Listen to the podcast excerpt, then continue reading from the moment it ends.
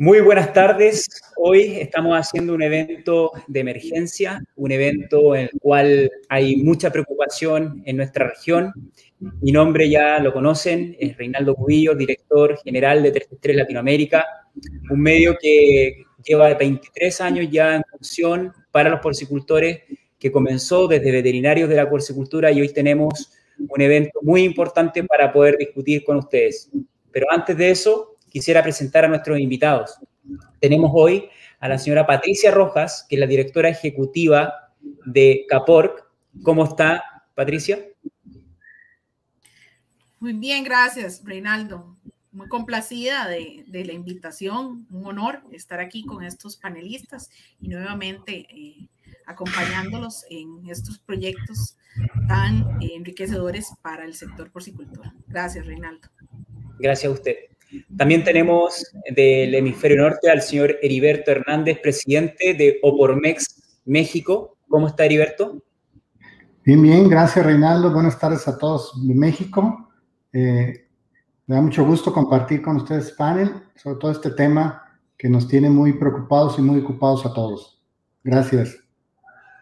Tenemos una gran cantidad de comentarios de la audiencia, pero vamos a seguir presentando a nuestra invitada, a Charlie Ludke, directora técnica de la Asociación Brasileira de Criadores de Suino do Brasil. ¿Cómo está, Charlie? Olá, buenas tardes, buenas noches a todos de Brasil. Muchas gracias por invitar-nos aqui. E realmente é um tema muito importante debater e unir forças com toda a, a América. Gracias. Sin duda. 333. Sin duda, Charlie, gracias por su presencia. Eh, lamentamos la situación del presidente de ABCS, Marcelo López, que lamentablemente no pudo estar, pero está nuestra directora técnica de, los productores brasileiros, Charlie. Así que muchas gracias, Charlie, por estar con nosotros. También eh, vamos a darle la bienvenida a la señora Ana María Telles, gerente general de Asoporsi. ¿Cómo está Ana María? Buenas tardes, Reinaldo. Buenas tardes, colegas y asistentes. Eh, siempre agradecida por la invitación, ¿no? Y definitivamente este es un tema muy, muy importante que sabemos que van a ser muy enriquecedores las conclusiones, las recomendaciones y lo que podamos conversar en esta tarde, ¿no? Gracias. Estamos teniendo una cantidad de comentarios que no paran de llegar, los pueden ver aquí nuestros panelistas en la pantalla. Este es un evento interactivo, es un evento que está siendo hecho con ustedes Vamos a tener también unas sesiones de sondeo un rato más, así que les invito a que se queden y que compartan también este live en sus redes sociales, el link, porque este es un evento muy importante, así que también ustedes son parte importante de compartir este tipo de eventos. También vamos a darle la bienvenida al señor Rodrigo Castañón, un coterráneo, gerente general de Asprocer Chile. ¿Cómo está, Rodrigo? Eh, Reinaldo, muchas gracias por la invitación, muchas gracias a Eh, por la iniciativa y encantado de poder eh, compartir experiencias, eh, eh, estrategias, actividades que hemos estado realizando en Chile para evitar el ingreso de esta enfermedad y obviamente también enriquecernos con, con la experiencia, con las medidas que están tomando en otros países. Así que muchas gracias. Muchas gracias también a ti, Rodrigo. Le envía saludo ahí al doctor Claudio Lecoq, que está aquí presente, está ahí compartiendo mensajes. Un gran abrazo al doctor Claudio. También vamos a darle la bienvenida al señor Juan Ramiro Llamas, que él es parte del Comité de Sanidad de la Federación de Productores Porcino de Argentina. ¿Cómo estás, Juan Ramiro? Hola, Reinaldo, buenas tardes, ¿cómo estás? Bueno, un saludo a los, a los copanelistas y a, toda la audiencia. Felicitarte por la iniciativa, eh, una iniciativa importantísima de algo que nos tiene a todos muy preocupados y, una rápida respuesta eh, de parte de ustedes, así que seguramente va a ser un encuentro enriquecedor. Así que deseo lo mejor para todos y gracias por, por compartirnos. Gracias acá, acá a ti también, eh, Ramiro, por estar con nosotros y a cada uno de los líderes, que yo sé que esta no es la primera reunión ni en la última ni nada, porque van a tener que estar en muchas reuniones para poder difundir y compartir el conocimiento.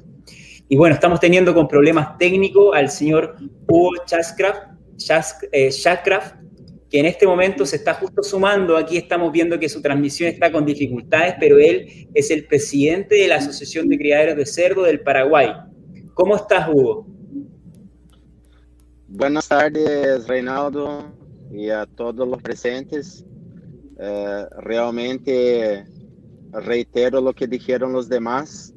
Es preciosa esa iniciativa que 333 siempre tiene de traer los temas en evidencia. Y creo que es fundamental lo que se está haciendo en este momento en la cultura latinoamericana. Muchas gracias, Hugo. También muchas gracias al resto de líderes gremiales. Eh, este evento tuvo que tener una limitación. Quise que estuviese la mayoría de, de, los países productores de cerdo en esta primera sesión.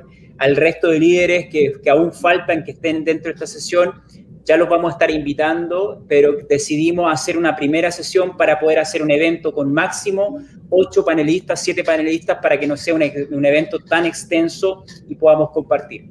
¿Cuál va a ser la metodología de este conversatorio? Al ser un evento con muchos panelistas y también con muchos asistentes por detrás, vamos a tener dos preguntas, ¿bien? La primera pregunta, que ya se las voy a hacer a continuación, y va a ser en el mismo orden que los presenté, ¿vale? Patricia, Heriberto, Charlie, Ana María, Rodrigo, Juan y Hugo. Esta pregunta se la voy a hacer y tienen una duración máxima de tres minutos aproximadamente para que ustedes puedan responderla. No se tomen el tiempo, no se preocupen, porque nosotros vamos a poner en pantalla cuando le falten 30 segundos y aparecerá la siguiente forma, estimados panelistas, ¿ok? Para que ustedes estén atentos y tampoco se distorsionen con sus respuestas. Da igual si se extienden un poquito más, pero muy importante que esto aparecerá en la pantalla para que podamos tener toda la misma cantidad de tiempo y este evento no se extienda para la audiencia. También decirle a la audiencia que entre medio de las, después de la primera pregunta, de la primera ronda, vamos a hacer algunas preguntas en tiempo real a ustedes para que podamos responder y saber eh, cuál es la percepción de ustedes, audiencia, respecto a lo que estamos haciendo como, eh, como gremios o como unión latinoamericana de profesionales y de porcicultores para poder combatir esta enfermedad. Creo que un evento participativo tiene que ser muy importante, más que la opinión nuestra de estos líderes, sino que entre todos juntos vamos a vencer la propagación, la diseminación de esta enfermedad. Por tanto, eh, luego pasamos a la segunda, a la segunda fase de, de preguntas y luego finalizamos con alguna sesión de preguntas y respuestas para las personas que están en esta sesión. Agradecemos también a las personas que están conectadas desde Brasil. Vamos a intentar falarlo más de vagar, con un falar de vagar, porque tenemos también audiencias, Charlie, de Brasil, porque está también escuchando a vos. ¿Ok? Bueno, comenzamos entonces con la primera pregunta y, quisiera eh, enfocarla principalmente. ¿Cuáles son las acciones que están haciendo sus países para prevenir el ingreso de la peste porcina africana? ¿Ok? Así que vamos a comenzar con nuestra querida Patricia Rojas, directora ejecutiva de la Cámara de Porcicultores de Costa Rica. Patricia, le escuchamos. Gracias, Reinaldo. Eh, bueno, al recibir la noticia, pues eh, nosotros eh, corrimos a solicitar una audiencia con el Servicio de Salud Animal, el SENASA, y ahí hemos venido trabajando en conjunto y con el apoyo del Servicio Nacional en, varias, en varias acciones. Lo primero es que el SENASA fortaleció los controles en los puertos y muy especialmente eh, se enfocaron en las marinas, porque identificamos que ahí hay un, hay un, hay una, un fuerte riesgo porque eh, todo lo que viene en las cocinas de los barcos privados, de los yates de turismo, este es un país que tiene muchísimo turismo y este, por la cercanía que tenemos eh, con, República Dominicana, pues nos preocupaba bastante eso, entonces hemos fortalecido ahí, se, está trabajando en fortalecer la inspección en las marinas y por supuesto en los puertos y en las fronteras. Em, se, se mandó o el, Servicio de Salud Animal se eliminó un decreto que estaba vigente que permitía que los turistas ingresaran una cierta cantidad mínima de productos cárnicos de algunos países. Eso se derogó y ahora está completamente prohibido el ingreso de los turistas en su equipaje de ningún tipo de producto cárnico.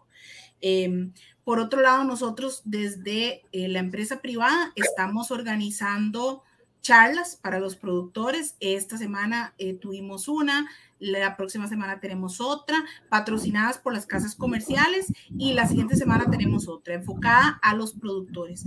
También estamos con una campaña de información eh, hacia los productores. Estamos haciendo en colaboración con el SENASA y con Artes de, del OIE em, afiches para poner en los centros, en los depósitos agropecuarios, donde los productores se, acercan a comprar insumos, para que se, se, se, informen, se informen sobre la realidad de la peste porcina africana. Eh, también es importante mencionarles que nosotros hemos decidido desde la Cámara tratar de mantener un bajo perfil en cuanto a la prensa con, con, el, con la presencia de, de, la peste porcina africana en la región. Esto porque tenemos em, reservas sobre cómo lo puede manejar la prensa y sabemos que la población, el consumidor, es muy susceptible a este tipo de información y la coyuntura no nos ayuda. La situación del COVID hace a la gente nerviosa, temerosa de una enfermedad, de un virus, y entonces hemos tratado de mantener toda la publicidad de la campaña y todo lo que estamos haciendo dentro de las redes de los porcicultores y tratar de mantenerle un bajo perfil en la prensa nacional para no tener problemas con el consumo, que es lo, lo, lo bueno, es lo, lo último que, que podríamos eh, estar esperando en este momento. Ya de por sí tenemos en todos los países, pues deben de estar con la misma situación, una, una situación complicada con el tema de los insumos, el costo de los insumos, y, y no queremos además vernos afectados en el consumo. Entonces, esto es una de las decisiones que hemos tomado desde la, desde la Cámara de Porcicultores, el tratar de mantenerlo dentro en las redes de porcicultores, que no se salga a la prensa para no tener mala prensa, porque nos preocupa eso. Em, adicionalmente, tenemos un plan eh, más ambicioso con un proyecto de ley que eh, vamos a empezar a gestionar. Eh, ayer lo terminamos de, de, revisar y vamos a empezar a hacerle el lobby para poder eh, crear un fondo de emergencias, para atender este tipo de emergencias y, emergencias similares. Porque si bien tenemos el apoyo de las organizaciones internacionales, tenemos el apoyo del gobierno, eh, siempre el tema de los recursos es una limitante. Entonces, en ese sentido, es que vamos con este proyecto buscando un tipo de financiamiento que quede eh, institucionalizado a través de una legislación. Eh, Bien. Bueno, como, como les comentaba, también tenemos, estamos eh, pidiéndole al SENASA que sea más estricto en los controles en los mataderos, porque estamos seguros que ese es un punto crítico, que los médicos veterinarios en los mataderos deben de estar más capacitados para identificar y hacer una detención temprana. Eh, este, lo mismo con el lavado de los camiones, que sea más estricto el, la, la, la, vigilancia del SENASA en los puntos de las plantas de farina. Excelente. Muchas gracias. Muchas gracias a usted, Patricia. Ya le vamos a hacer más preguntas en la siguiente sesión. Ahora vamos a hacer la pregunta al señor Heriberto Hernández, presidente de Opormex, el principal gremio de porcicultores de, de, de México. Eh, señor Heriberto, ¿cuáles son las medidas que están adoptando en su país en este momento? Sí, Reinaldo. El principal es el único gremio de la porcicultura. La porcicultura en México está unida en un solo organismo. Bueno, eh, en, México desde octubre del 2018, que es justo cuando se da la segunda notificación a la OIE de, de peste porcina africana en China, eh, nos, nos, nos preocupó mucho el tema y nos ocupó. Y en ese sentido acudimos a nuestras autoridades a pedirle que como país subiéramos eh, a nivel de alerta sanitaria contra peste porcina africana el país, que esto genera, genera política pública para poder eh, ayudar a minimizar el impacto de la entrada de peste porcina a nuestro país. Y bueno, en ese sentido, eh, sensibilizamos a nuestras autoridades para que desde la, desde la, de manera oficial México se declarara como alerta sanitaria. Y esto vino a generar una serie de acciones eh, con las autoridades y, y de, derivado de ello se hizo una alianza público-privada de los productores con, nuestro gobierno. Eh, ¿Para qué? Para reforzar eh, la vigilancia en aeropuertos, puertos y fronteras y tratar de inspeccionar en lo más posible y minimizar la entrada de peste porcina africana en nuestro país. En ese sentido se ha hecho un trabajo muy fuerte. Los productores al día de hoy aportan eh, el costo de, de, 25 inspectores eh, o auxiliares de inspección en aeropuertos, puertos y fronteras, muy enfocado en el tema que mencionaban de, de los puertos, de los buques, para cerciorarnos como productores que las cosas se hicieran y se hicieran de manera correcta, como la autoridad lo dice, pero queríamos estar ahí. Y eso nos ha permitido, en esta alianza pública-privada, generar una certeza de lo que estamos trabajando eh, en cuanto a minimizar eh, la entrada. Y, es como primer dique de, contención. Y bueno, eh, en ese sentido, también desde octubre del 2018 empezamos a hacer una difusión hacia los productores, conocer la enfermedad, sus síntomas y el impacto que pudiera generar si es que entrara a México. Estas fueron acciones que se han llevado durante todo este tiempo. Y eh, se hizo también un análisis como país por parte de los productores, análisis de riesgo para detectar eh, áreas de oportunidad que pudiéramos reforzar. Eh, nuestro gobierno, derivado de este convenio y derivado de la alerta sanitaria, realizó un macro simulacro que esto permitió eh, generar puntos en concreto de, trabajo. Y en el tema muy particular de, ya esta sorpresa o esta eh, balde de agua fría que nos cae, que, que la peste ha brincado a nuestro continente, eh, analizamos las áreas de riesgo de nuestro país, estamos reforzando ahí fuertemente con mayores inspectores el tema de, embarcaciones, que hay un, tráfico de embarcaciones mayor en la península de, de nuestro país, y ahí estamos reforzando. Y el otro tema que tenemos que hacer es el tema de, de, ver y generar ya un plan si es que la enfermedad entra a nuestro país. Y en ese se está trabajando fuertemente con las autoridades en, en, acciones concretas y se genera, en México hay un fondo de aseguramiento, hay fondos de aseguramiento por estado para poder eh, garantizar eh, la indemnización de, de los cerros en un momento si, si llegara a nuestro país eh, la peste. Entonces, eh, se han hecho una serie de acciones ya desde hace prácticamente tres años, que esto de, la sorpresa de que esté en Dominicana viene a reforzar aún más y viene ya en nuestro país a generar estrategias eh, con toda la experiencia que nos ha dado estos años para poder generar acciones concretas si es que la enfermedad entrara a nuestro país. Bien. Muchísimas gracias, eh, señor Heriberto. Quedó muy clara cuáles son las principales medidas de México. Ya vamos a pasar a la siguiente pregunta, que es bajo qué escenario se, está sometiendo la porcicultura en vuestros países. Vamos a pasar a otro grande de la porcicultura en nuestra región, Brasil, con su directora técnica, Charlie Lutke. Charlie, ¿cuáles son las principales medidas de, su país y de porcicultores?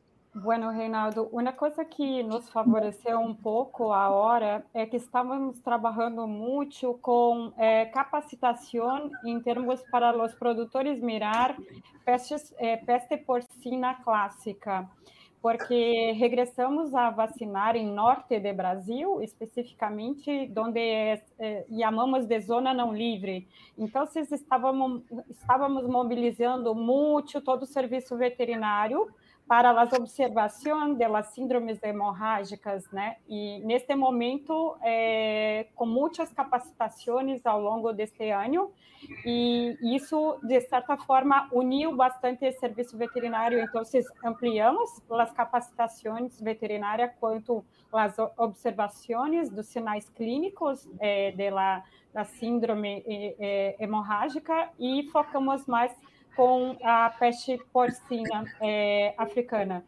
Então, se, a, além disso, estamos trabalhando muito forte junto ao Ministério da de Ganaderia para a parte de rede de laboratório e o diagnóstico clínico para tentar trabalhar é, rapidamente com a estrutura dos laboratórios de governo para ter o diagnóstico muito rápido.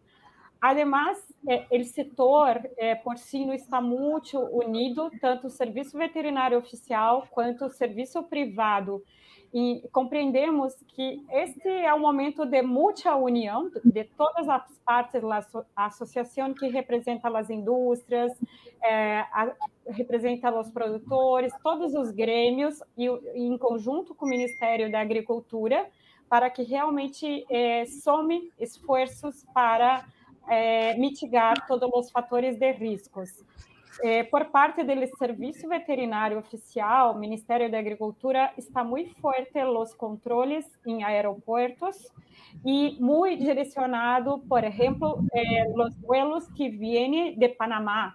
Então, eh, direcionando inspeção das bagagens, com, com, com principalmente os vuelos que vêm e que representam maior risco. E a outra, outra questão, é, questão também, que estamos, assim como Patrícia e Heriberto, trabalhando muito forte na Associação de Cerdos, capacitando, fazendo charlas e desenvolvendo é, mais materiais. Cerca de dois anos estávamos trabalhando muito é, workshops, webinars junto com o 333, né, é, mobilizando o setor para o tema, né, e a necessidade de intensificar os checklists. A orientação da associação é cerrar totalmente as granjas e intensificar os checklists de, de bio, biosseguridade. Então, isso trabalhando muito a conscientização dos produtores, dos porcinocultores, para principalmente eh, ampliar as medidas de biosseguridade.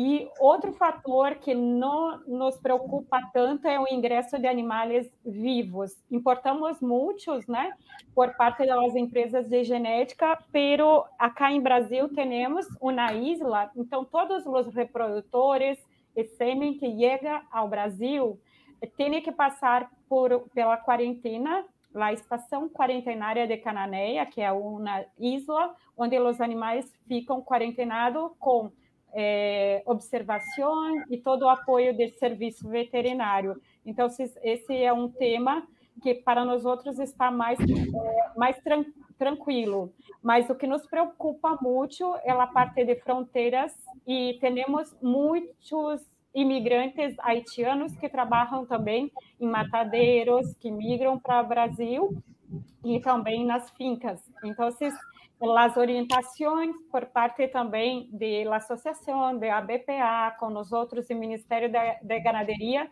é reforçar o controle nas fronteiras terrestres, onde temos muita migração né, de estrangeiros, e para orientar com, com materiais educativos para não trazer é, produtos de origem animal. Então, intensificando muito principalmente nas fronteiras de Mato Grosso, Roraima, Acre e, e Rondônia. Então, é, o serviço veterinário está muito forte tem, tentando atuar com medidas.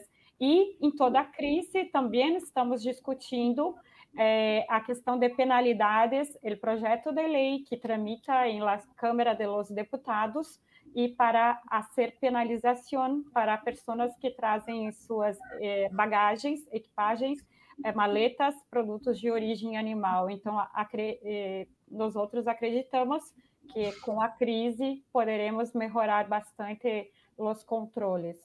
Mais ou menos é isso que estamos. Muito, muito obrigado, muchas gracias, Charlie. Eh, siempre cuente también con nuestro apoyo desde, desde Estrés para poder hacer eventos para un sector de la sinocultura do Brasil y también para el resto de líderes. Siempre pueden contar con nuestro medio de comunicación y también con nuestra comunidad para poder informar de toda esta situación actual. Vamos a pasar ahora también con nuestra siguiente invitada, la señora Ana María Treyes, gerente general de Asoporsi Perú. Gracias, Reinaldo. Eh, efectivamente, eh, al igual que mis colegas de México y Costa Rica, nosotros también ya desde antes, eh, cuando se detectaron los primeros brotes en agosto del 2018 en China, como asociación inmediatamente nos pusimos en comunicación con SENASA. En el último trimestre se conformó un comité de trabajo ¿no? interinstitucional con el Ministerio de Transportes y Comunicaciones, con la Empresa Nacional de Puertos para ver el tema de, aeropuertos, puertos, eh, fronteras y, la asociación.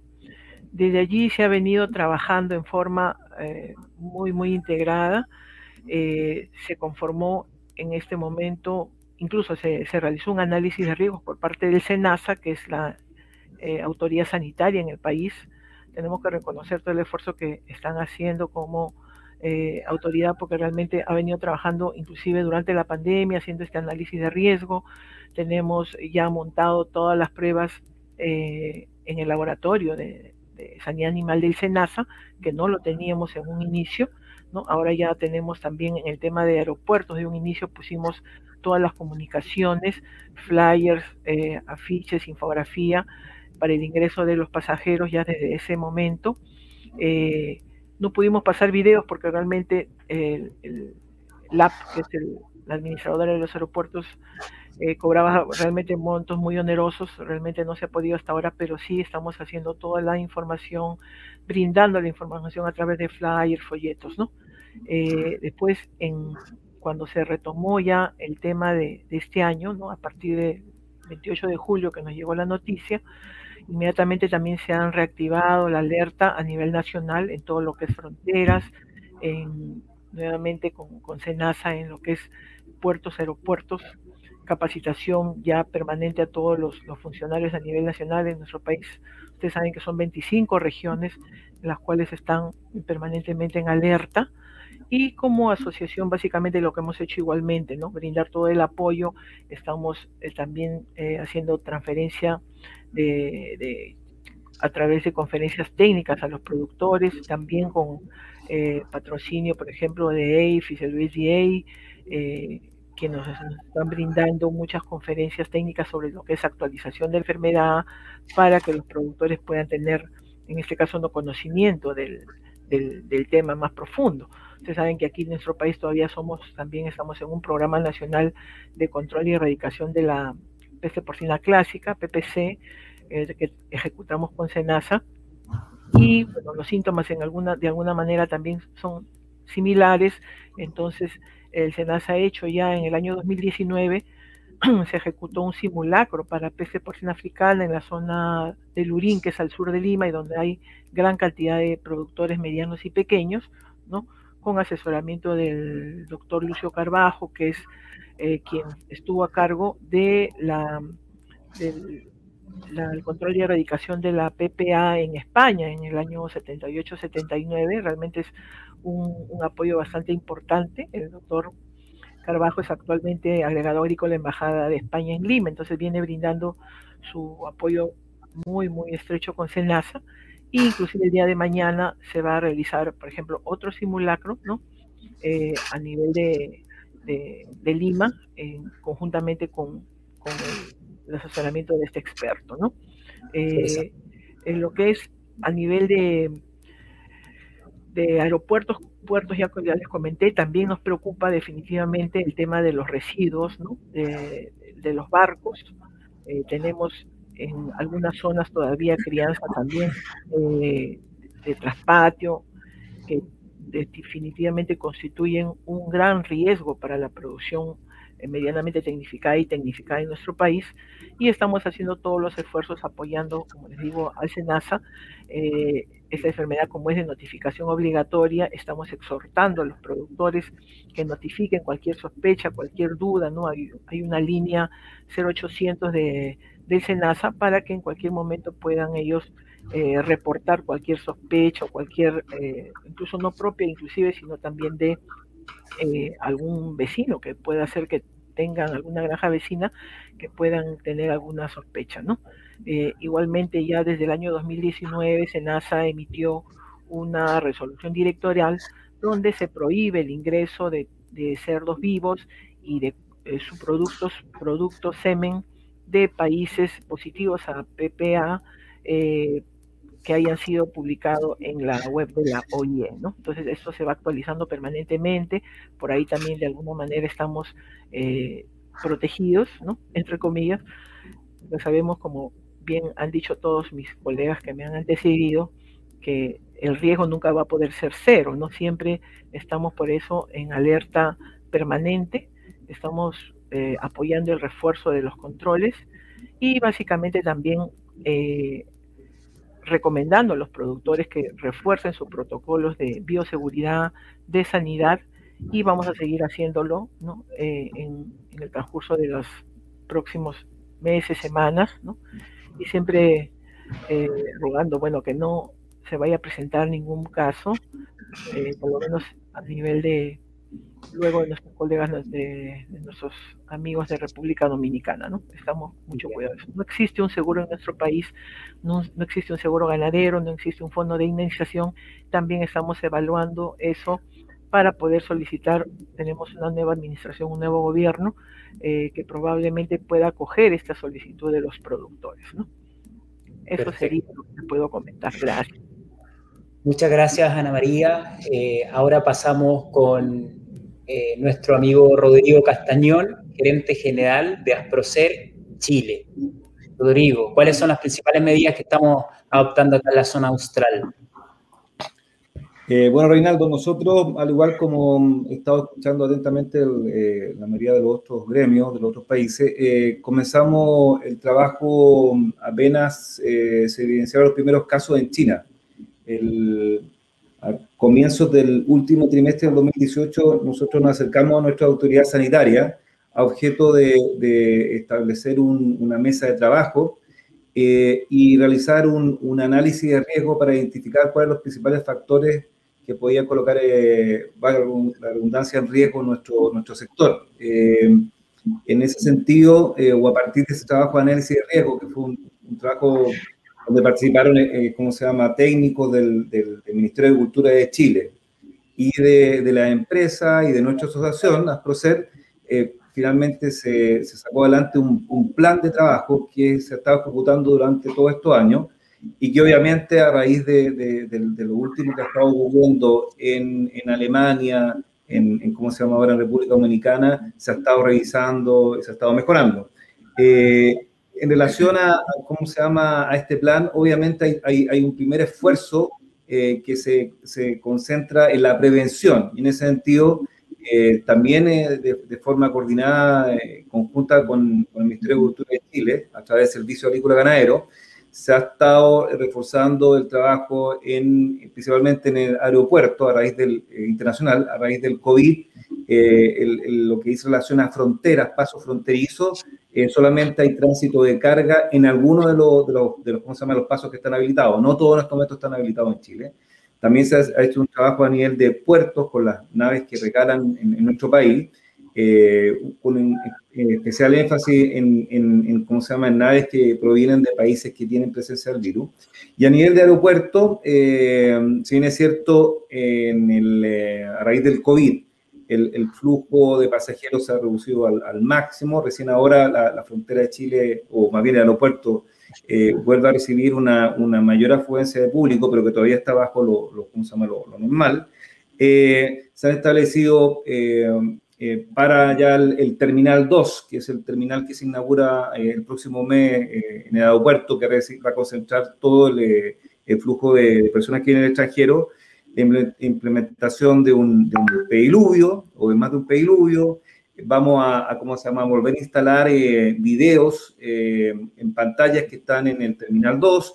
Se ha reforzado el tema de, perros, hemos hecho donaciones de perros para, para, reforzar la brigada canina, etcétera, etcétera. Además, eh, tenemos un, un, ya a nivel de, ¿cómo se llama?, de los productores, tenemos un registro eh, de eh, lotes de insumos de riesgo que, que, provienen fundamentalmente de China y la idea es que esos insumos de riesgo tengan un periodo de carencia antes de ser utilizados, esos lotes de 60 días. También tenemos un programa de vigilancia activa eh, de, de, enfermedades exóticas que también incorpora al PPA a nivel de traspatio y, de, y de cemento industrial capacitación, etcétera, ya se me acaba el tiempo, pero también obviamente tenemos todo un trabajo a nivel de, qué pasaría si ingresa la enfermedad.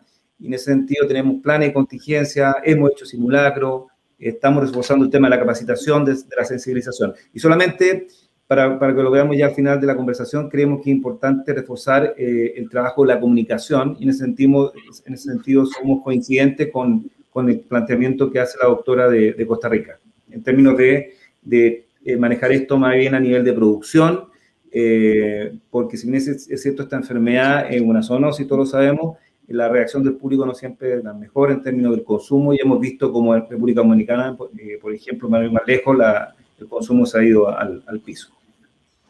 Bien, muchísimas gracias Rodrigo por tu opinión. Em, vamos a pasar luego a la siguiente pregunta, imaginándolo los peores escenarios frente que llegase y qué, se puede hacer. Por ahí ya estoy viendo algunas preguntas sobre algunas compensaciones para la notificación oportuna. En fin, vamos a pasar en eso en la segunda fase. Les digo a todas las personas que están en este momento que nosotros como medio de comunicación vamos a seguir informando, vamos a estar emitiendo videos informativos para que lo compartan. Solamente tienen que suscribirse aquí abajo donde dice el botón suscribirse a nuestro canal para que estén siempre siendo notificados de nuestras acciones. Vamos a pasar ahora con la otra, el otro vecino que tenemos desde acá de Chile, el señor Juan Ramiro Llamas. Él es parte del Comité de Sanidad de la Federación de Productores Porcinos de Argentina. Eh, Ramiro, ¿cuáles son las medidas que está en este momento la Argentina realizando? Bueno, buenas tardes, un saludo a, todos los oyentes.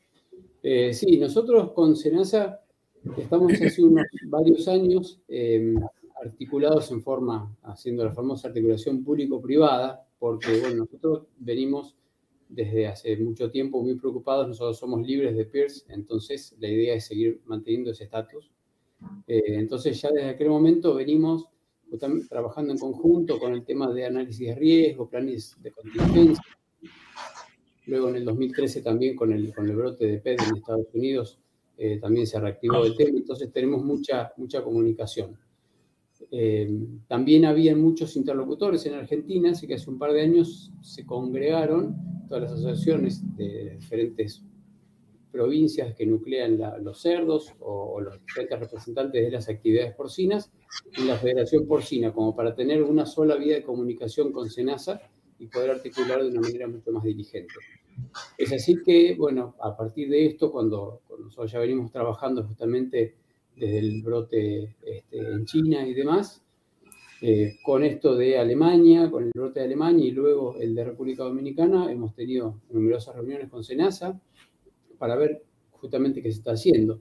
Eh, la atención está principalmente dirigida a lo que es animales vivos y material reproductivo. Obviamente solo pueden venir de países libres de peste porcina africana. Eh, no se reconocen zonas, no hay zonas libres.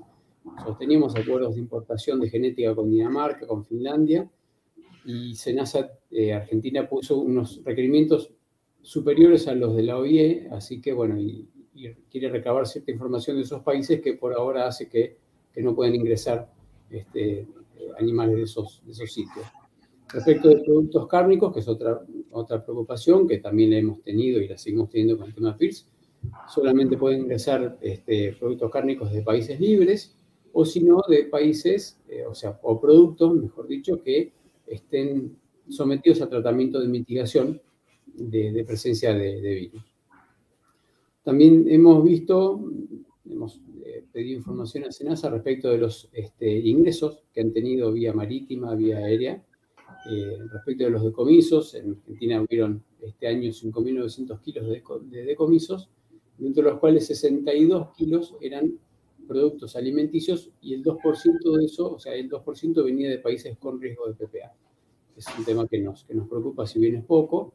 También eh, nos preocupa el tema de los puertos y aeropuertos y se nos ha rastreado para atrás eh, de los 1.200 buques que han llegado, los que han tocado los últimos tres puertos de países con PPA, han sido solamente tres los que han descargado residuos y esos residuos se han tratado este, de la manera eh, como corresponde, digamos, a través de, hornos pirolíticos y, autoclaves. Eh, hemos ido hace un tiempo justamente al puerto de Quequén por, motivación privada nada más, como para ver cómo es el sistema de trazabilidad del, decomiso, digamos, o el tratamiento final de los residuos que traen este, los buques, sobre todo los, provenientes de Asia. SENASA eh, ha intensificado, nosotros tenemos un control, somos libres de peste porcina clásica y tenemos un programa de vigilancia y eh, SENASA lo ha redirigido ahora a los basurales, se entiende, este, como para tener un poquito más de presencia en lo que son los criaderos de traspatio, que es uno de los, este, de los sitios de producción que más nos preocupa. Respecto de productos cárnicos, no hubieron ingresos de Argentina, pero sí tenemos el temor porque Argentina es el quinto país este, importador, exportador, mejor dicho, de turismo a República Dominicana, con lo cual vemos el riesgo grande, nuestro mayor temor justamente es el ingreso a través de productos que pueda traer algún turista.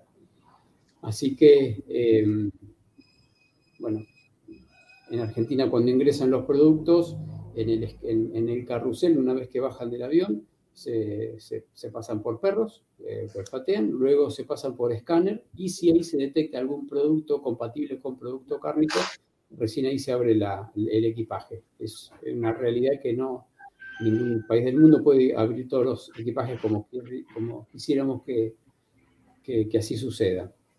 Estamos también preocupados por el tema de jabalíes y estamos viendo cómo hacer, porque en Argentina hay una dispersión muy grande de jabalíes y bueno, el jabalí evidentemente si entra una enfermedad exótica es un diseminador muy importante. Estamos haciendo concientizaciones. Nosotros ya en el mes de eh, mayo empezamos con un ciclo de webinars, son ocho webinars mensuales de mayo a diciembre, justamente por temas de bioseguridad. Los webinars están orientados específicamente para productores y para técnicos de granja. toda gente que, esté en contacto con los cerdos, también participan eh, técnicos y veterinarios, pero nuestra intención es justamente eh, ampliar un poco el, abanico de la difusión para la gente que esté en contacto todo el tiempo. Y hemos hecho también en el mes de junio flyers sobre, sobre prevención de peste porcina africana, que los estamos, este, nos estamos difundiendo por las vías que nosotros tenemos.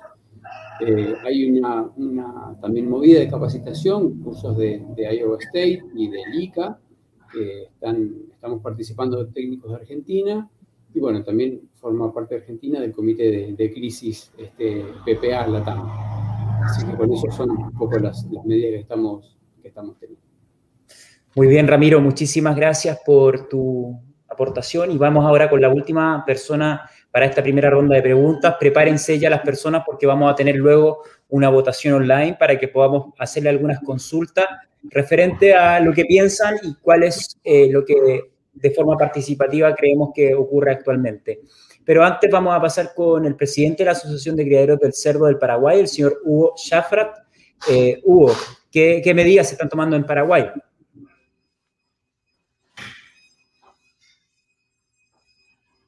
¿No se escucha? Ahora sí. Eh, Perfecto. Eh, bueno, gracias por la participación, Reinaldo.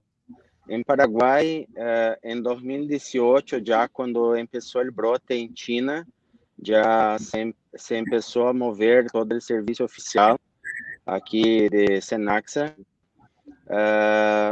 Con capacitación se llamó el experto, el señor Dr. Sánchez Vizcaíno, de España, ¿verdad? A, a hacer un, un, entrenamiento sobre la peste porcina africana y, y desde ese entonces hay, hay todo un cuidado a partir de, de los aeropuertos principalmente y en este momento cuando Uh, supimos de la entrada de la enfermedad en República Dominicana, uh, nuevamente uh, Senaxa se concentró en la vistoría en el aeropuerto principalmente, porque como ya se comentó, hay muchos vuelos de turismo de República Dominicana a Paraguay, principalmente los vuelos que, que pasan por Panamá.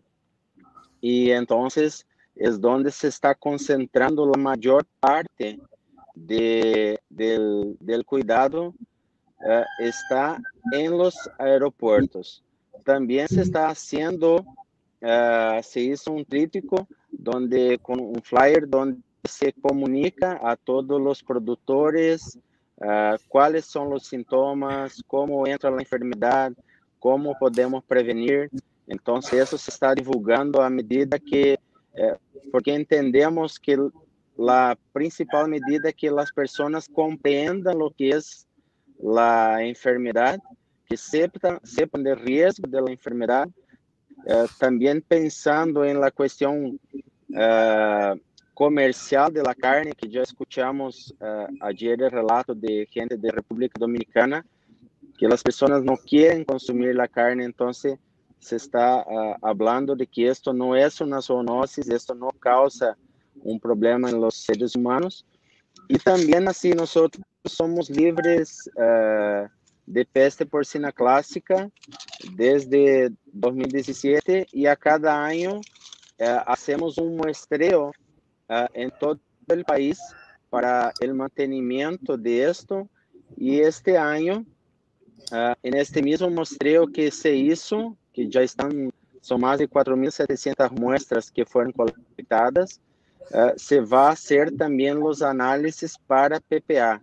Entonces, uh, se está tomando todas esas medidas uh, desde Paraguay en este momento. Perfecto, excelente. Muchísimas gracias, Hugo. Eh, justamente ahora ya terminamos con la primera ronda. Y antes de pasar de, a la siguiente pregunta, vamos a darle un, un, espacio, vamos a estar tres minutos.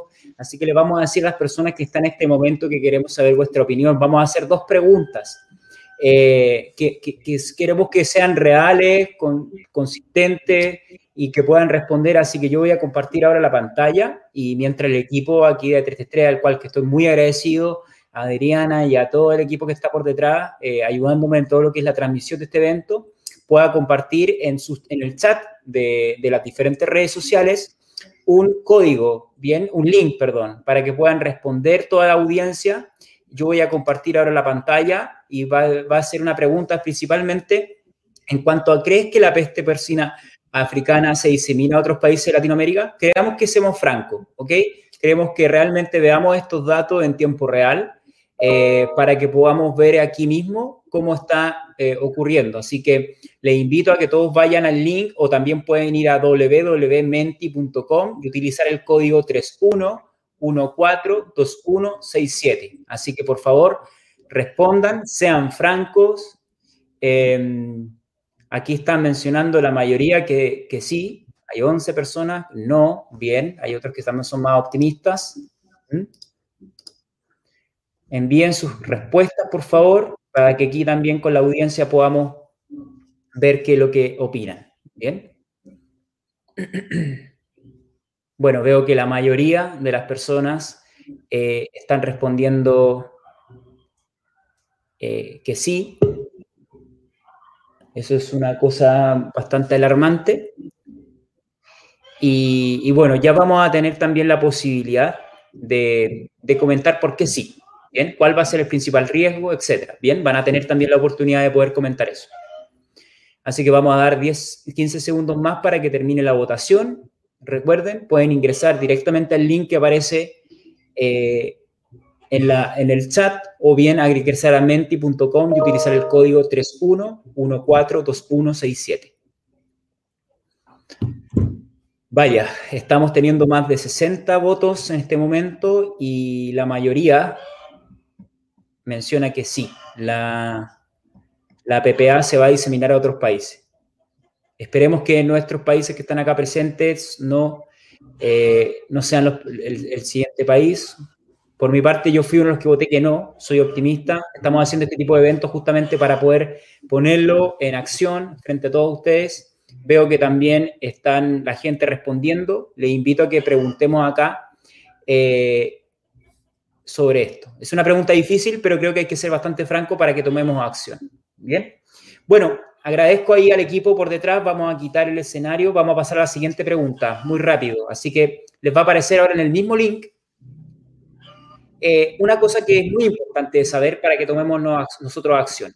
En el caso que tengas sospecha de enfermedad, ¿sabes realmente lo que tienes que hacer?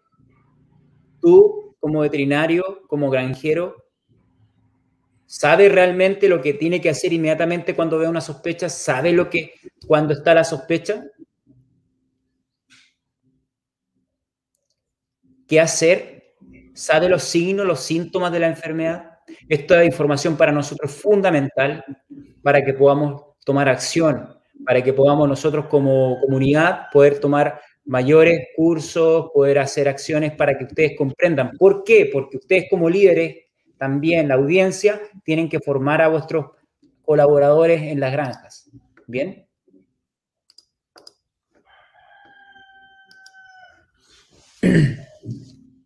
Es muy importante ver que hay un 20% aproximadamente, un 15 a 20% que, de personas que no saben qué hacer. Entonces, eso también es muy importante, es un refuerzo un poco lo que está haciendo Brasil en poder formar a los productores en cómo detectar la enfermedad, en qué hacer en la sospecha inmediata, creo que es algo muy importante. Así que bien, vamos aquí a parar la, la transmisión y vamos a ir a la segunda pregunta. Esta pregunta quiero que, que obviamente nos imaginemos el peor de los escenarios. Y yo sé que por ahí hay algunas intenciones de compensación a las notificaciones obligatorias o a las notificaciones oportunas de la enfermedad, pero vamos a comenzar con la señora Patricia Rojas. Eh, ¿Cuáles son los escenarios posibles que maneja vuestro país y cómo van a enfrentar eh, el peor de los casos, si es que llega? Patricia, escuchamos. Gracias, Reinaldo. Eh, nosotros pues hemos venido realizando simulacros desde, desde hace un tiempo para acá para analizar cuál sería la contención en el caso de una emergencia. Eh, nosotros pues creemos después de, los simulacros y, las, las prácticas realizadas que en el caso de, que se diera un, un positivo, eh, se podría contener, se podría contener localmente. Hay un protocolo, hay un protocolo que está vigente, un protocolo de, oficial de, salud eh, animal del SENASA para cómo contener una, eh, un, caso, un caso positivo. ¿Cuál es el procedimiento?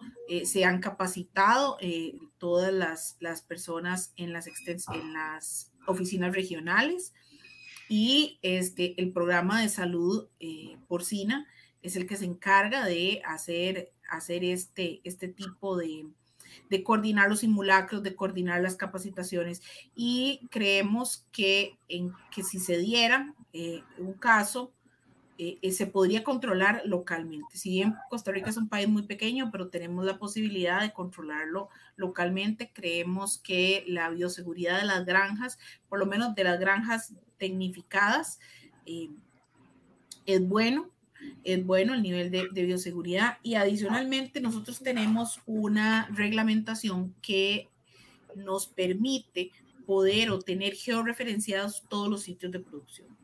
Eh, porque para poder llevar los animales a la planta de faena se necesita un permiso, una guía de movilización que solo se le da a las granjas que están debidamente registradas y que tienen su permiso veterinario de operación al día. Entonces, cuando, esta, cuando las granjas piden, eh, tramitan este permiso, se georreferencian. Entonces, el SENASA tiene todas las granjas, todas, todas las granjas eh, georreferenciadas, lo que nos permitiría hacer un control oportuno de de, un, en el caso de que se apareciera un, caso positivo. Eh, sin embargo, como les decía antes, nosotros eh, insistimos, eh, nosotros, la Cámara insiste en que se debe reforzar la, el control de, en, en las plantas de faena. Nos parece que esos son los médicos veterinarios que deben de estar mejor capacitados en el momento de la inspección post-mortem para para controlar y, atender cualquier sospecha de, ingreso o de, presencia de, la enfermedad. Em, como les mencioné en mi participación anterior, eh, estamos trabajando en un proyecto de ley porque creemos que es importante tener un subsidio en caso de que haya que aplicar el sacrificio sanitario. Eh, es, indispensable tener un subsidio por parte de eh, de un impuesto para fiscal que nos permita financiar un, sacrificio sanitario en caso de que sea necesario. Muchas gracias. Muchas gracias, Patricia, por su comentario. Eh, vamos a pasar ahora con el señor Heriberto Hernández. Eh, ¿Cuáles son los peores escenarios que se imaginan o cuáles son los diferentes escenarios y cómo van a actuar frente a ellos, señor Heriberto? Sí, René. Bueno, e, en cuanto a, lo que es nuestra autoridad Senacica, eh, después de haber realizado el maximilacro, está preparado en términos de muestreo, de, logística, de protocolos, para ellos si es que hubiera un caso.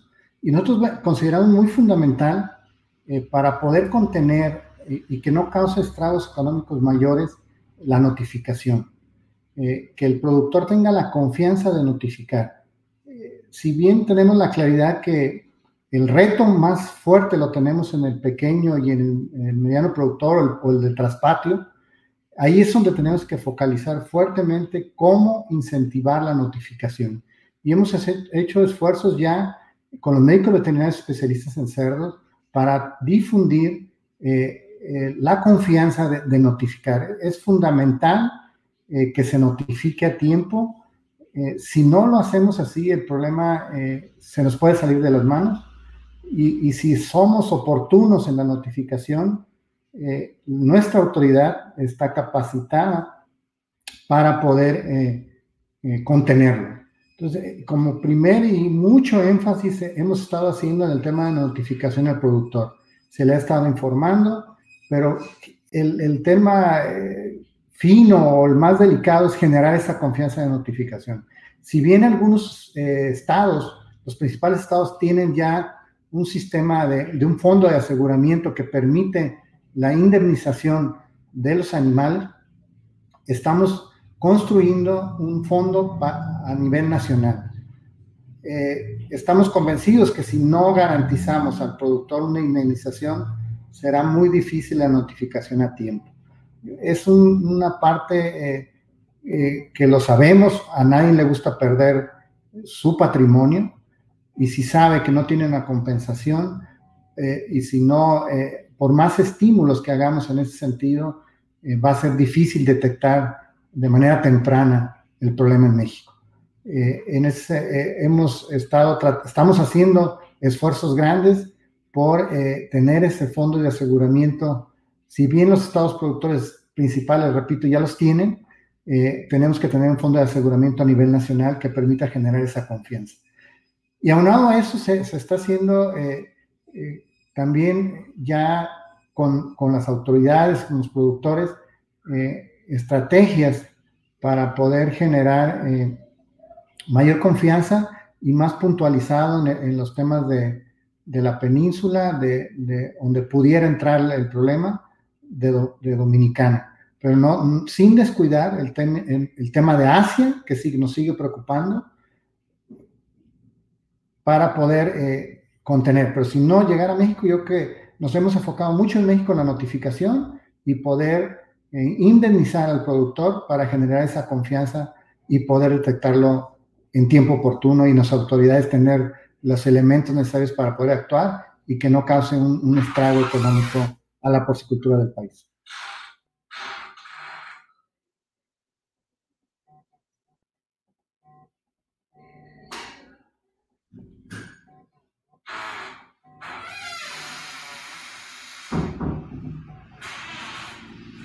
No te escucha, Reinaldo. no te escuchamos nada. ¿eh? Discúlpeme, no me había desnotificado. Le comentaba que tenemos muchísimos comentarios en la audiencia comentando sobre los simulacros que son sumamente importantes, las notificaciones oportunas. Muchas veces las personas, las granjas tienen miedo a notificar, pero creo que esto es un esfuerzo colectivo pensando en un bien para todos que creo que es fundamental mencionárselos. Eh, vamos a pasar ahora con nuestra querida amiga Charlie desde Brasil, Charlie Lutke, para que nos comente un poco en el peor de los escenarios qué haría Brasil o cómo, cómo quieren enfrentar esta, una crisis, una repentina crisis? Bueno, hablar disso é terrível, não, Reinaldo e colegas? Seria um completo desastre realmente se chegar em Brasil, não somente para, a, para nosso setor de porcinocultura, como também para apoios, para a parte de maíz e outros granos, né? É, porque nós imaginamos, se, é, se cerram as exportações, como por ejemplo, eh, exportamos más de un millón, eh, cerca de un millón de toneladas al año.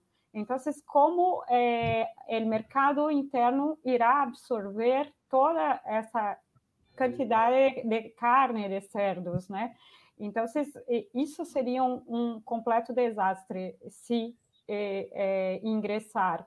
Então, se imaginamos um, um, em termos econômicos, perda de cerca de 5 bilhões ao ano de reais, uma estimativa que nós hicimos cerca de um, um ou dois anos atrás, se a peste porcina clássica ingressasse em Brasil. Pero há um, um, um report americano que habla é, sobre especificamente a PPA se ingressar em Estados Unidos, é, se, se é, a economia americana perderia cerca de, se for a curto prazo, perderia cerca de 15 bilhões de dólares ao ano. Então, se, e se é, atrasar muito tempo para recuperar a condição de livre de PPA, cerca de 50 bilhões eh, de dólares eh, ao ano. Então, é, é muito, muito complicado quando ingressa um, um país que é um grande exportador e, e, nós outros pensamos, Brasil é cerca de um terço da economia americana, então podemos prever perdas incalculáveis para todo o setor do agronegócio, não somente da porcicultura. Então, tentamos é, somar muitos esforços, assim como Heriberto falou, em é, monitor, el monitoreio de los sinais para atuar rapidamente em las notificações é, para os produtores que estão mirando os cerdos. Então, é, encorajá-los para que é, notifiquem ao serviço veterinário mais, mais próximo e, principalmente, que nós outros temos uma rede de diagnóstico forte e rápida, porque, por exemplo, República Dominicana é, teve que mandar análises para o laboratório de é, Minnesota. Então, estamos, é, temos que estar preparados com um diagnóstico rápido laboratorial e cercar rapidamente o possível foco primário para não deixar disseminar. Então, os serviços veterinários estão fazendo muitos simulacros. Agora, este ano, online. O ano passado, cerca de dois, três anos, já estávamos fazendo simulacros práticos de serviço veterinário e também as associações com os produtores. Pero agora não paramos, estamos fazendo o serviço veterinário, eles simulacros online e principalmente porque os sinais estão muito atípicos, e o que é desastroso, porque eh, os sinais de PPA estão muito distintos, não é a síndrome hemorrágica, como se passou em República Dominicana, é, pneumonia, forte febre, pero demorou um pouco a manifestar os sinais de hemorragia. Então, temos que estar muito atentos a estes sinais y hacer muchas capacitaciones y simulacros para eso. Gracias. Muchas gracias, Charlie, por su respuesta. Agradecemos también a toda la audiencia que está aportando conocimiento.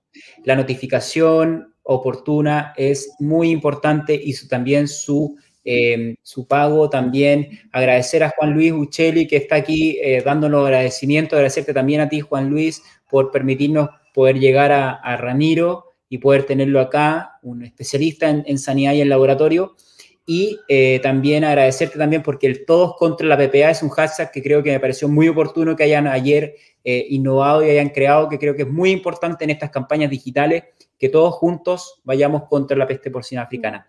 También agradecer a ¿Sí? me permite, eh, yo creo que esta conferencia es muy importante, principalmente para nosotros unir esfuerzos para ayudar Haiti e República Dominicana, porque se nós outros, é, por, por exemplo, temos o Comitê Veterinário Permanente, CVP das Américas, que, que possamos unir esforços para atacar. Está a hora numa isla, certo? Não temos relato nas Américas terrestres. Então, se todos os países aportem é, é, ajuda, recursos humanos, é, Brasil está junto com uma missão, colegas veterinários, a, a hora do Ministério da Agricultura, indo para a República Dominicana para ajudar também, é, junto com o OIE, é, para saber exatamente como está a situação, porque imagino que é, está, é um desastre, mas muitas vezes se falta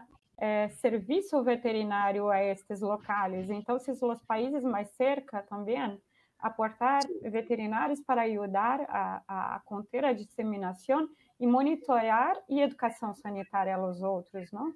Totalmente. El diagnóstico es muy importante, la ayuda, cómo traspasar esta ayuda, cuál es el instrumento para poder traspasar la ayuda económica, humana, creo que son necesidades también muy importantes para poder contener la enfermedad. Como dice usted, Charlie, está en una isla, entonces si alguno aquí de los líderes tiene algo que acotar con este tema, lo puede hacer ahora, podemos interrumpir un poco la línea, pero creo que es fundamental cómo podemos unir esfuerzos económicos, financieros, y también humanos para poder contener y ayudar a Haití y a República Dominicana, ¿cierto? Es una isla.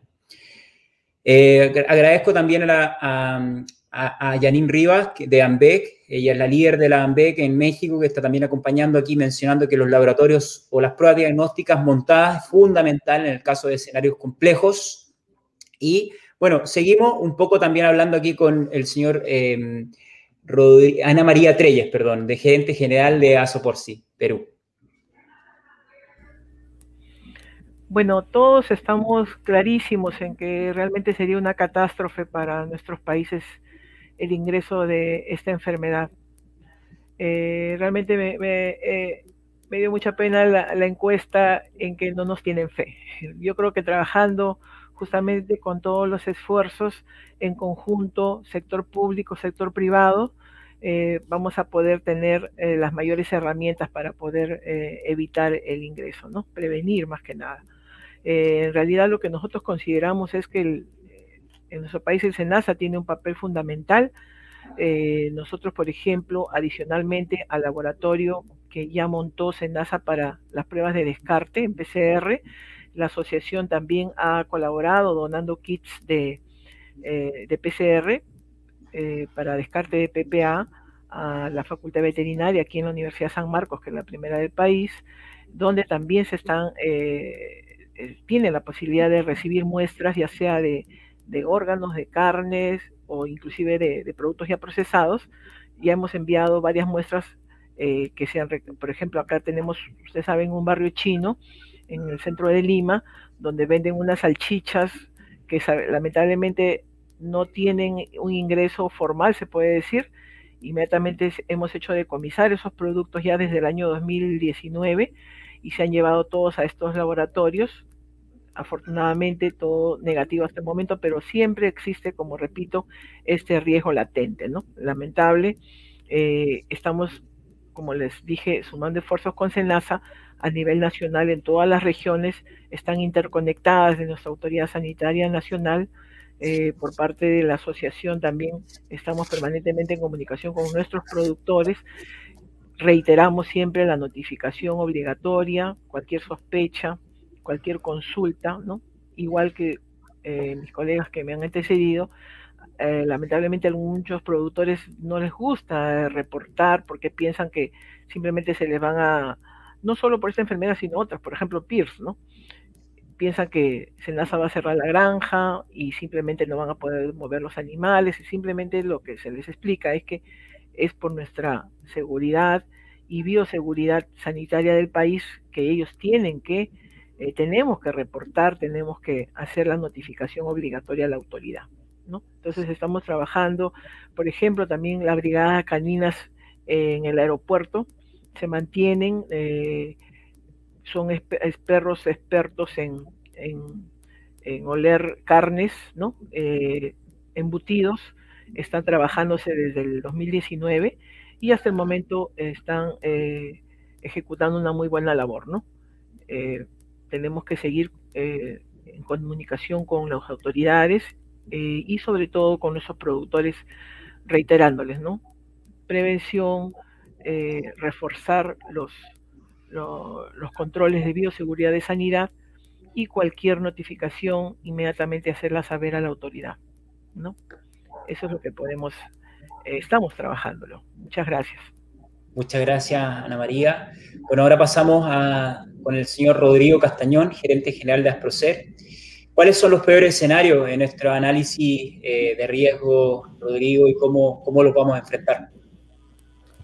Eh, bien, bueno, antes de ir al, ¿cómo se llama?, lo del escenario, eh, solamente comentar de que eh, suscribo lo que dice Charlie en términos de compartir experiencia de Brasil, pero yo creo que también es importante ayudar a aquellos países de la región que se plantean un escenario más vulnerable. Ayer estuvimos en una reunión con, diferentes gremios de, de, ¿cómo se llama?, de, de Latinoamérica, y hay algunos eh, que ellos mismos identifican como de una mayor, eh, o cuya producción está en una mayor, eh, una mayor vulnerabilidad, como es el caso de Venezuela, sin querer polemizar ni mucho menos, porque esto es dicho por la misma gente de Venezuela. Así que yo creo que también es importante no solamente concentrar el esfuerzo, la ayuda, dentro de lo posible en, en, Haití, en República Dominicana, sino que en otros países por donde la enfermedad se podría eventualmente diseminar. Ahora, en el caso, en el caso nuestro de Chile, tenemos un plan de contingencia eh, que tiene más de cuatro o cinco años eh, que se trabajó con, eh, se construyó con el Servicio Agrícola Ganadero de Chile. Obviamente, a medida que se ha ido adquiriendo más, más experiencia, se ha ido reforzando, mejorando ese plan de contingencia que está disponible ahí para tener claridad respecto de qué hacer si la enfermedad llega a, aparecer en Chile. Lo otro que se ha trabajado con los simulacros, la verdad que ayer en, en, en, una, en, este, en esta discusión con los gremios se me olvidó un, ¿cómo se llama? Un simulacro, simulacro que habíamos hecho un tiempo atrás, que inicialmente era peste porcina, perdón, fiebre aftosa y que también se le sumó la peste porcina africana. Eh, también creemos que es, fundamental el reforzar la oferta de análisis y en ese sentido hemos estado trabajando con nuestra autoridad para que el laboratorio oficial con el que cuenta el Ministerio de Agricultura eh, tenga una mayor oferta de, análisis, de capacidad, capacidad analítica. Eh, este laboratorio es el laboratorio donde se realiza la vigilancia activa, que les comentaba anteriormente, que se realiza a nivel de traspatio y de, y de, segmento industrial, pero obviamente frente a un estrés, esa oferta de, análisis tiene que ser mayor. También eh, estamos en, en, una discusión preliminar respecto de lo que vendría a ser la indemnización. Sabemos que si no está ese elemento, eh, especialmente en el caso de los productores más pequeños, en el caso de los traspatios, eh, no existe un incentivo eh, para informar y eso obviamente eleva el riesgo desde el punto de vista de la, de la diseminación de la enfermedad. también hemos estado trabajando en un análisis de riesgo respecto de, de, de las granjas, de, de las empresas, eh, en términos del ingreso de la enfermedad y de la diseminación en función de una serie de parámetros, obviamente que están asociados al, al, lugar donde están emplazados, a la densidad productiva, etcétera, etcétera. Y finalmente, uno de los temas que estamos trabajando y revisando en estos momentos con la autoridad es el que dice relación con las comunicaciones.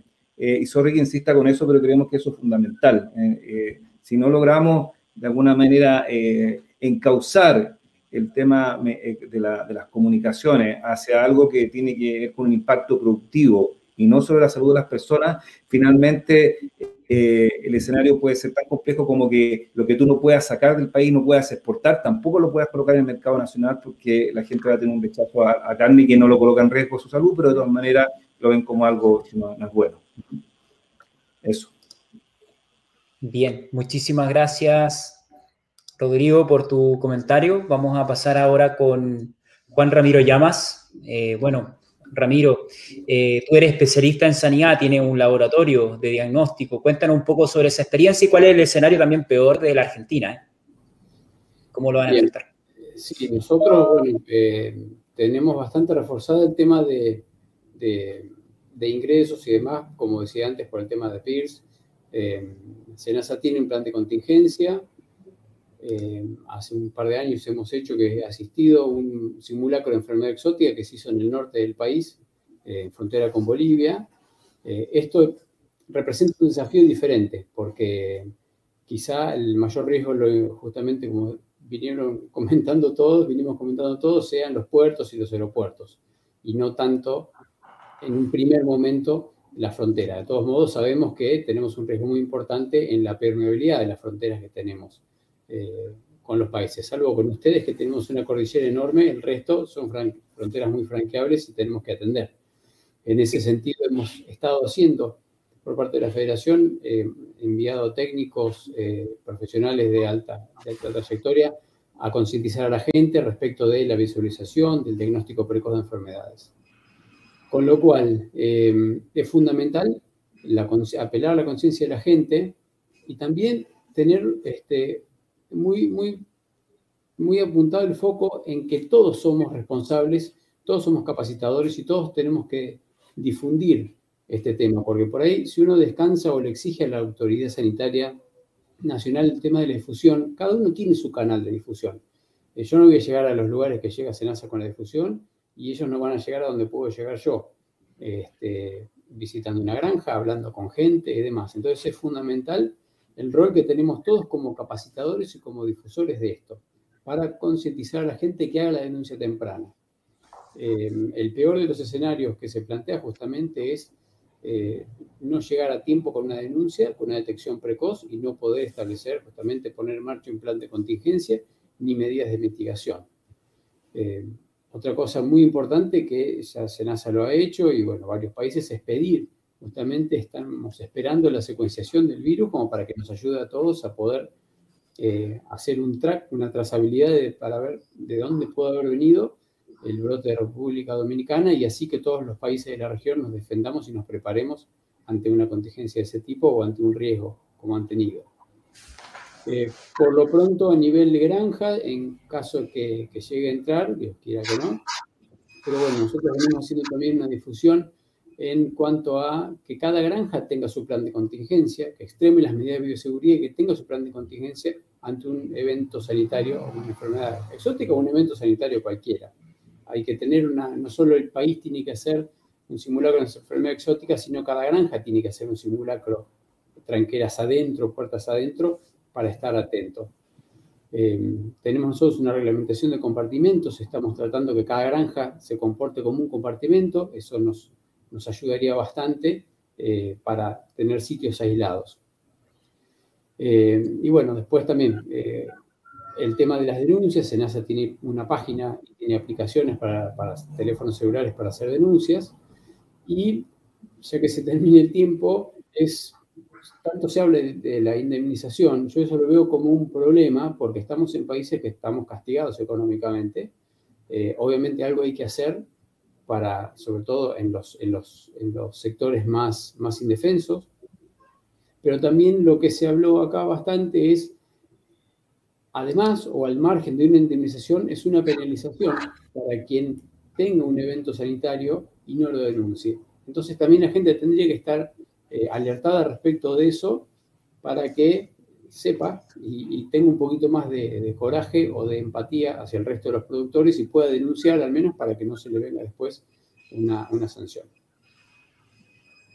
Bien, muchísimas gracias, Ramiro. Creo que tus palabras fueron muy, muy oportunas con una persona con experiencia en sanidad como tú, creo que esto ayudaría un montón. Eh, bueno, comentamos aquí, informamos que Hugo tuvo un inconveniente con su internet, así que lamentablemente tuvo que excusarse y tuvo que salir. Así que, bueno, eh, en Paraguay también eh, hay mucho riesgo de, de, de, ingreso de, productos.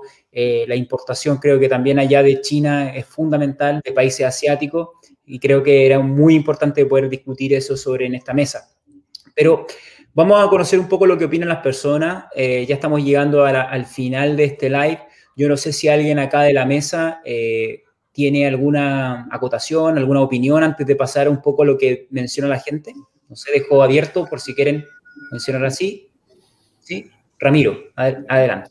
Sí, es cortito, en sintonía de lo que venía diciendo recién. Eh, se están haciendo justamente eh, foros y reuniones a nivel Latinoamérica entre productores, cámaras y demás, y es espectacular.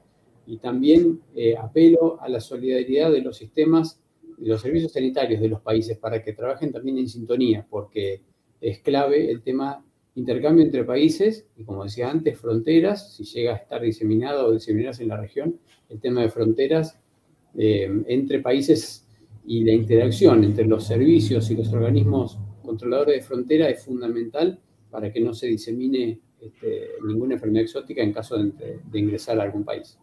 Totalmente. No, no, le había visto Charlie que había levantado la mano, así que ahora es todo su turno.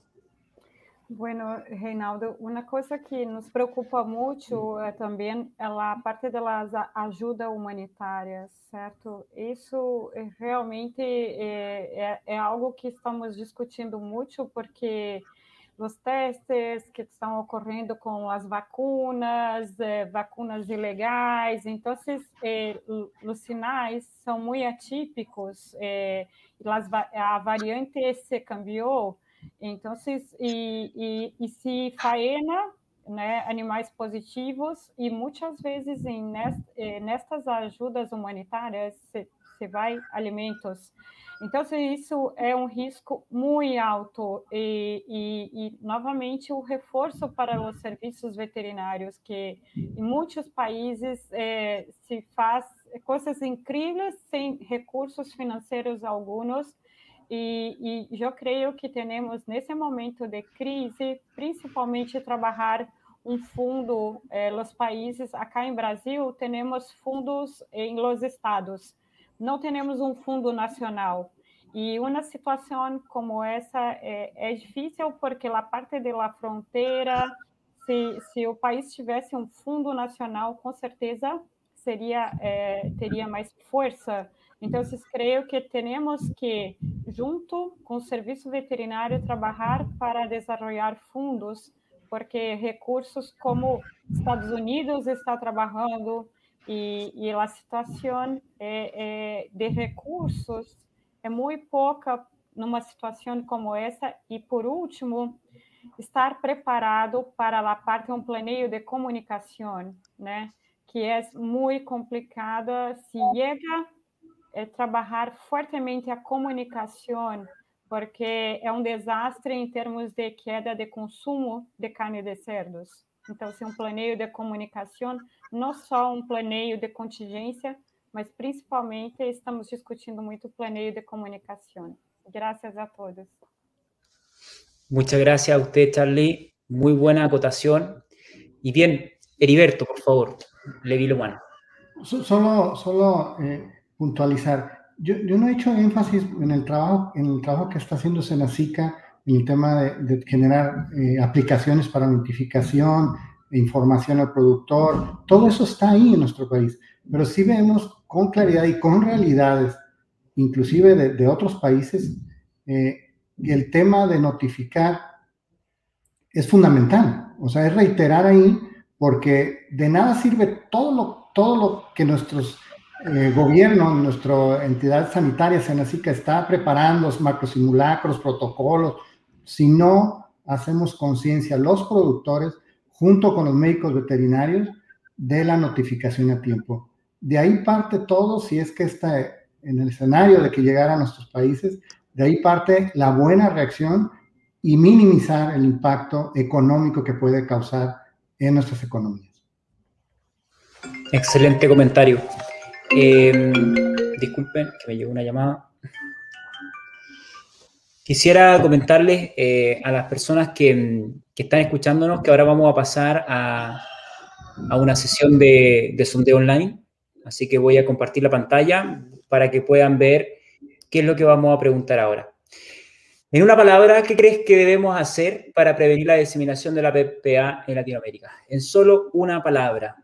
Recuerden, el link ya lo tienen en el chat, los que están en YouTube, Facebook.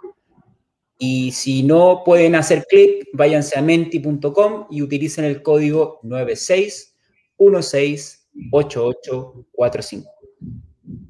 Esta será una imagen que vamos a, sacar. Mañana, pasado mañana, vamos a estar eh, haciendo un resumen de esta sesión escrita vía podcast, eh, también vía video. Va a quedar grabado inmediatamente este video de la sesión de hoy. Decirle a los que están en este momento escuchando y ya respondieron, síganos, les tenemos un adelanto. Vamos a hablar exclusivamente muy pronto con una persona que está en República Dominicana en este momento para poder decirnos qué está haciendo República Dominicana, qué está ocurriendo, porque la verdad que las noticias no están informando en tiempo real lo que está ocurriendo. Hay relatos que ya mencionan que granjas muy grandes están siendo afectadas con peste porcina africana, por tanto queremos saber un poco la realidad. Em, Así que bien, ahí la gente está respondiendo. Eh, si se dan cuenta, de acuerdo al tamaño de la, de la pregunta, es lo que más se repite, eh, perdón, de, de la respuesta es lo que más se repite, bioseguridad, informar. Las personas están respondiendo, por favor, tomen el esfuerzo porque esto es lo que realmente a través de ustedes tenemos que tomar acción. La comunicación es una segunda pregunta que se está eh, repitiendo. Acá también Oscar González, quien agradezco que está haciendo muchas preguntas desde Argentina. ¿Cuál es la opinión de comunicadores profesionales sobre la campaña en medios sociales? Creo que es fundamental esto lo que has hecho la pregunta, Oscar. Tenemos que tener mucho cuidado con lo que informamos siempre en cualquier nota de prensa, que es una enfermedad que no genera nada en el humano. Ya saben cómo los medios tradicionales a veces cogen estas falsas fake news para poder lograr el mayor tráfico. Entonces, mucho cuidado con cada una de las notas de prensa. De hecho, en este mismo live, si es que alguien externo a la porcicultura, eh, teníamos que decir al inicio que es una enfermedad que no afecta al humano, es una enfermedad que es muy severa en, la producción de cerdos y que esto se generó principalmente desde, desde China. ¿Mm? Principalmente todo lo que está aconteciendo hoy en día, aunque aún no sabemos el origen certero de esta, de esta enfermedad.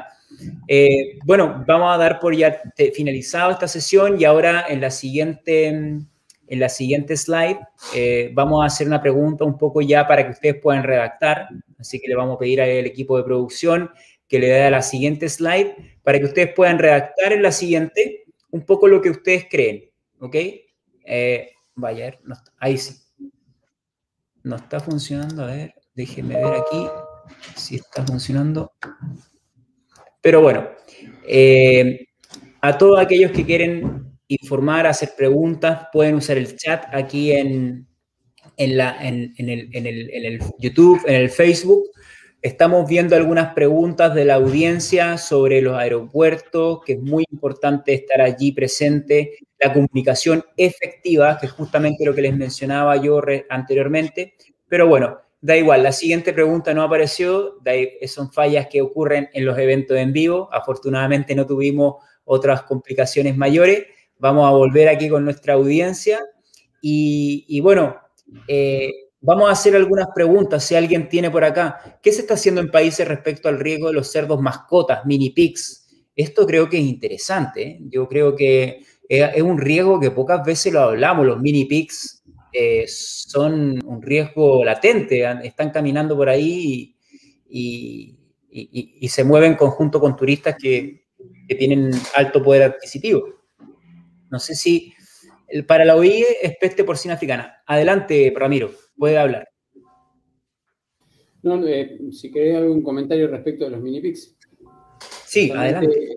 Bien, estuvimos nosotros, este, hace tiempo estamos bastante preocupados por el tema y bueno, eh, Senasa también, así que se está empezando a hacer un proyecto que originalmente se iba a llamar proyecto este, de tenencia de mini pics y la, la, idea es cambiarlo por, la palabra o el término tenencia de cerdos de compañía porque también no solo están los que ingresan mini pigs importados ilegalmente, sino algunos este, que se avivan y los cerdos retrasados de las granjas o de algún productor chico lo terminan vendiendo eh, eh, alguna persona que, que, se engaña en su buena fe y termina comprando un cerdo retrasado.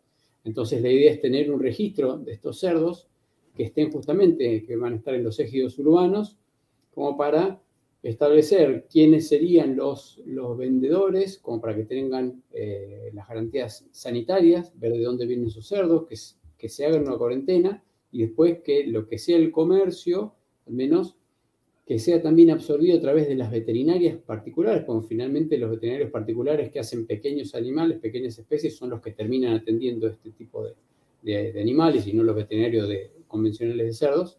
Entonces, que haya una red eh, de intercomunicación entre, para identificar los tenedores, los multiplicadores o los vendedores y también los usuarios, como para poder hacer muestreos y ahí también hacer monitoreos, que la autoridad oficial que se nos haga monitoreos de enfermedades exóticas en esos este, cerdos de compañía.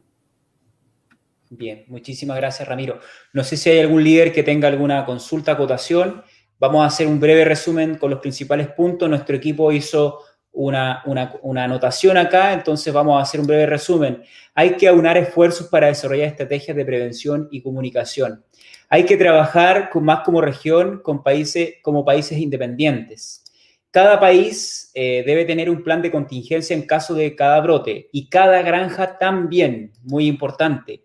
Es muy importante ayudar a países en situación de mayor vulnerabilidad.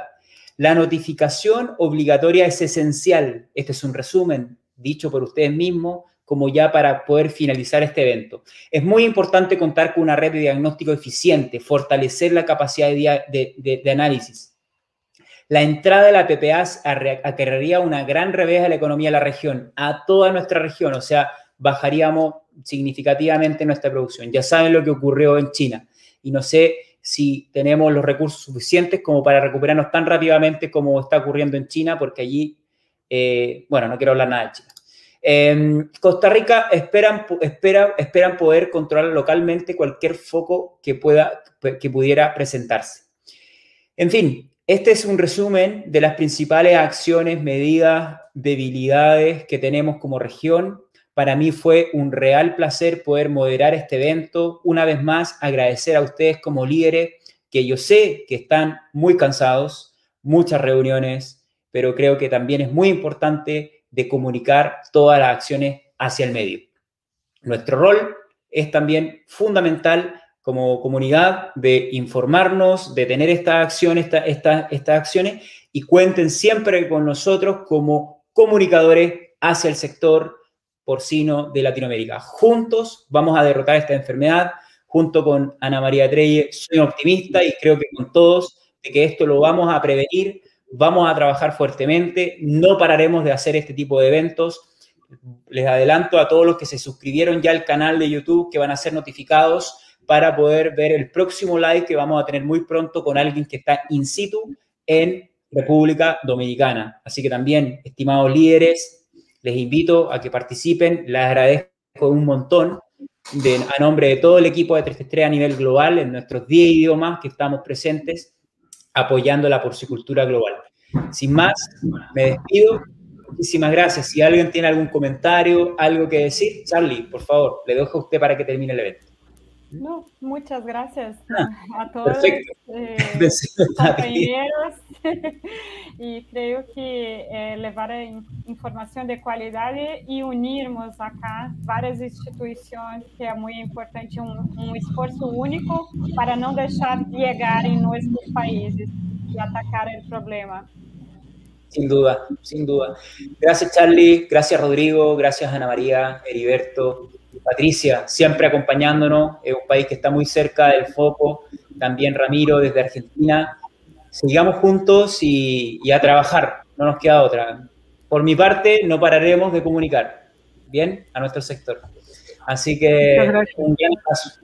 Que les vaya muy bien. Ah, y le adelanto, más de 700 personas han interactuado en este evento, así que es un gran logro y estamos muy contentos. ¿Bien? Y de muchos países, y también de Brasil. Así que gracias Brasil por entender nuestro español.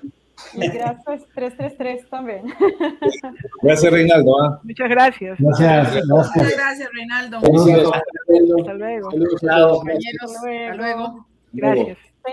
Porcina. Hasta luego. Chao.